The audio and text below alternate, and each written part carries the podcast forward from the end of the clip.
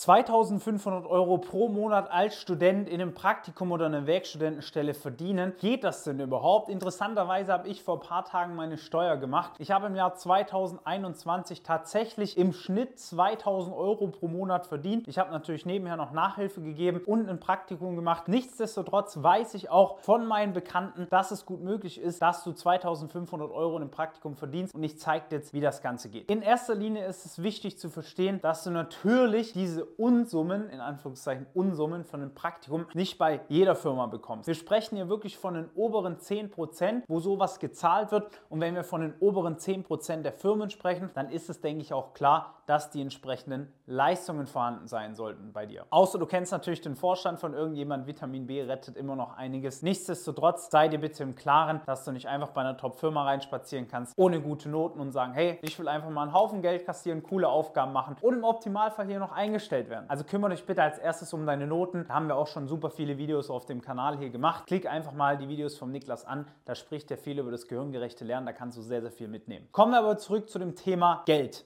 Wie viel habe ich denn eigentlich in meinem Praktikum verdient? Ich selber war ja bei Daimler damals in Sindelfingen. Die haben mir tatsächlich ein Gehalt von 1500 Euro pro Monat bezahlt. Ist jetzt nicht sonderlich hoch, ist aber auch nicht tief. Für die Verhältnisse vor Inflation war es aber sehr, sehr gut. Ich konnte damit mehr als gut leben, würde ich sagen. Und am Ende des Tages zahlst du auch fast keine Steuern, weil du hast vielleicht deine Krankenversicherung, aber bei solchen Beträgen ist es am Ende ein Witz, was du an Steuern bezahlst. In den meisten Fällen zahlst du gar nichts. Du wirst auch feststellen, dass wenn du einmal so viel Geld verdienst, dass du gar nicht mehr weniger verdienen möchtest. Ja, das heißt, schau, dass du so schnell wie möglich auf eigenen Beinen stehst und es schaffst, in so eine Firma reinzukommen. Das hat nämlich enorm viele Vorteile. Geht mal dein Auto kaputt, kannst du es reparieren lassen. Du kannst essen gehen, wann du willst. Du kannst dir auch mal einen Kurs, eine Weiterbildung gönnen in der Uni. Ja, da gibt es ja super viele sinnvolle Weiterbildungen, die auch sehr attraktiv für deinen Lebenslauf sind. Das ist als normaler Student halt nicht möglich, mal 600 oder 800 Euro da reinzustecken.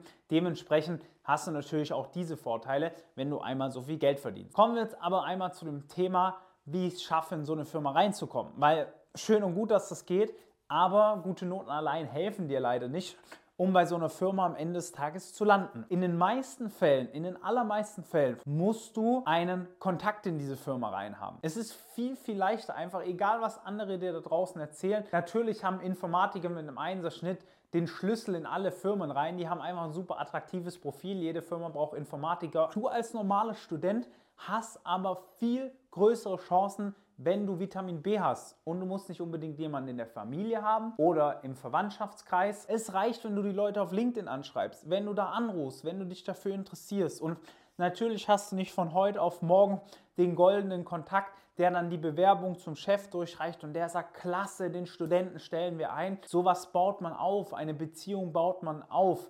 Ich sehe das auch immer wieder oder meine Teilnehmer fragen es mich auch immer wieder, wie kommst du an größere YouTuber ran, die mit dir ein Interview machen? Wie kommst du an Jeremy Fragrance ran? Ich habe Kontakte aufgebaut über Monate. Ich habe mit den Leuten geschrieben. Wir haben Termine ausgemacht und so weiter und so fort. Und genauso musst du das auch sehen, ja. Auf LinkedIn einmal einen anzuschreiben, da wird halt nicht viel bei rumkommen, außer vielleicht, wenn du zehn Nachrichten schreibst, drei Antworten. Du musst da dranbleiben, ja. Das ist die wichtigste Regel. Weil wenn du einmal so einen Kontakt hast, mit dem du dich gut verstehst, der beispielsweise in einer guten Strategieberatung arbeitet, dann hast du natürlich schon das goldene Los gezogen, weil diese Person kennt dich schon mal, kann dann Haken dran machen und deine Bewerbung direkt annehmen. Die weiß, du bist nicht völlig auf den Kopf geflogen, deine Leistungen passen, offensichtlich bist du auch zwischenmenschlich korrekt.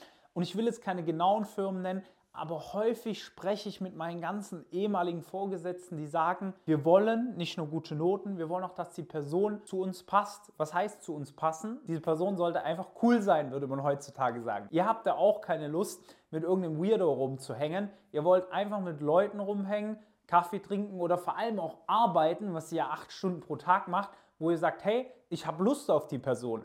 Ich, wir müssen jetzt keine besten Freunde werden, aber ich habe einfach Bock, mit der Person abzuhängen oder zu arbeiten.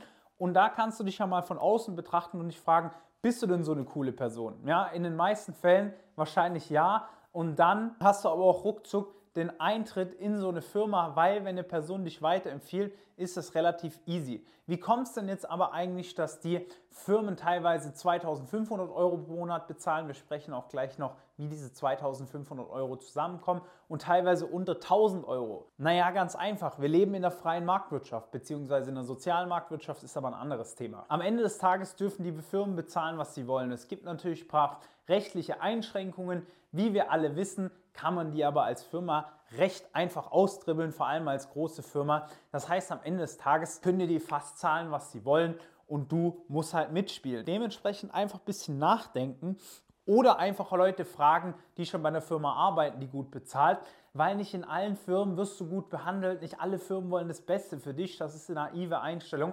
Es gibt einfach auch Firmen, die wollen billige Arbeitskräfte, nicht viele Steuern bezahlen, nicht viel Versicherungen bezahlen und die interessieren sich einen Dreck für dich. Ob du da bleibst oder nicht, ist dem Banane. Sobald du mal eine Woche da gearbeitet hast und die dir ein paar hundert Euro in die Hand drücken, hat sich das für die gelohnt. Also bitte unbedingt die Augen aufmachen bei der Firmenwahl. Kommen wir jetzt aber zu dem Kapitel, wie manche Firmen so viel Geld bezahlen können. Naja, ganz einfach. Es gibt einfach attraktive Löhne bei manchen Firmen für attraktive Aufgaben bzw. anspruchsvolle Aufgaben.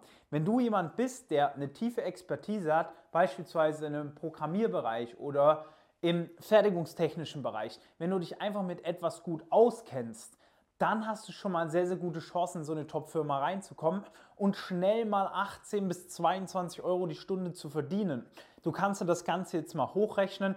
Bei 80 Stunden mal 22 Euro die Stunde, da bist du ruckzuck bei einem Betrag von 1,8. Ja, das sind schon mal 1800 Euro. Jetzt haben wir trotzdem noch eine Differenz von 700 Euro. Wie bekommen wir diese Differenz gedeckt? Naja, ganz einfach über Prämien.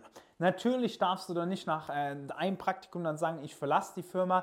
Da muss man auch anknüpfen. Beispielsweise habe ich während meiner Ausbildung bei Bosch von Jahr zu Jahr mehr Geld bekommen, einfach weil ich eine längere Betriebszugehörigkeit hatte. Das bedeutet, in vielen Firmen wird es so gemacht, je länger du da bist, desto mehr Prämie bekommst du oder bei manchen Firmen bekommst du deine Prämie auch erst nach einem Jahr. Also beispielsweise, wenn die Prämie von einem Automobilhersteller im April ausgeschüttet wird, das sind 10.000 Euro. Du fängst im März an, bekommst du jetzt nicht direkt 10.000 Euro, sondern du bekommst anteilig für die Zeit, wo du gearbeitet hast, also einen Monat die Prämie.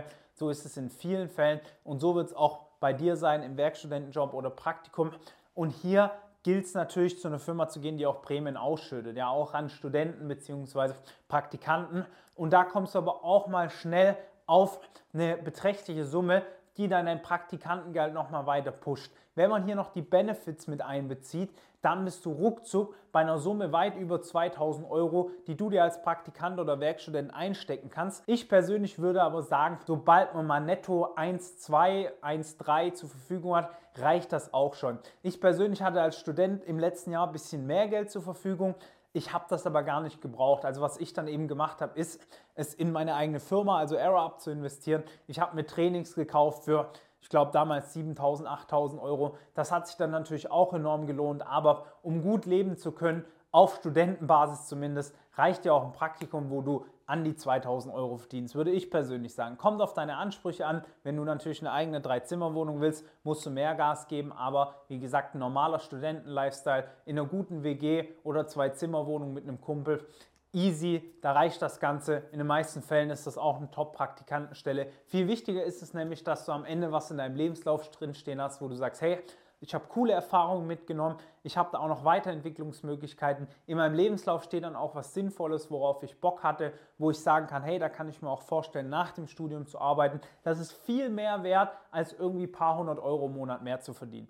Ich selbst habe damals nämlich die Entscheidung getroffen, einem deutschen Automobilhersteller meiner Träume abzulehnen, um zu einem Startup zu gehen. Ich habe, glaube ich, ein Drittel von dem Geld äh, verdient, das ich bei dieser anderen Firma, also bei der Autoherstellerfirma verdient hätte. Und jeder, der mich schon ein bisschen länger verfolgt, weiß auch, welche Firma das ist. Ich habe da aber trotzdem abgelehnt, weil ich auf mein Bauchgefühl gehört habe und gesagt habe, hey, Du brauchst in deinem Lebenslauf was, was dich widerspiegelt und nicht einfach nur irgendeine Marke, wo du sagen kannst, hey, ich war bei Firma XY, äh, kennt ihr die alle, die ist so krass. Aber am Ende des Tages ist es eigentlich gar nichts für meinen Persönlichkeitstyp. Ja? Ist auch übrigens ein eigenes Video, das ich mal machen möchte, warum viele sich in ihrem Praktikum oder ihrer Werkstudentenstelle nicht gut aufgehoben fühlen. Das hat viel mit dem Persönlichkeitstyp zu tun. Jetzt aber erstmal wichtig für dich, schau, dass deine Noten passen, weil das ist die Grundvoraussetzung, um in eine gute Firma reinzukommen, dass du gute Noten mit wenig Aufwand schreibst. Dabei können wir dir auch helfen, so wie hunderten anderen Studenten auch schon. Unter dem Video ist ein Link, da kannst du mal draufklicken und dich bewerben. Das haben schon tausende Studenten gemacht. Wir melden uns dann einfach kurz bei dir, sagen dir auch offen und ehrlich, ob wir dir helfen können oder nicht. Nichtsdestotrotz, egal für was du dich entscheidest, ich wünsche alles Gute für dein Studium weiterhin. Bleib am Ball. Alles Gute.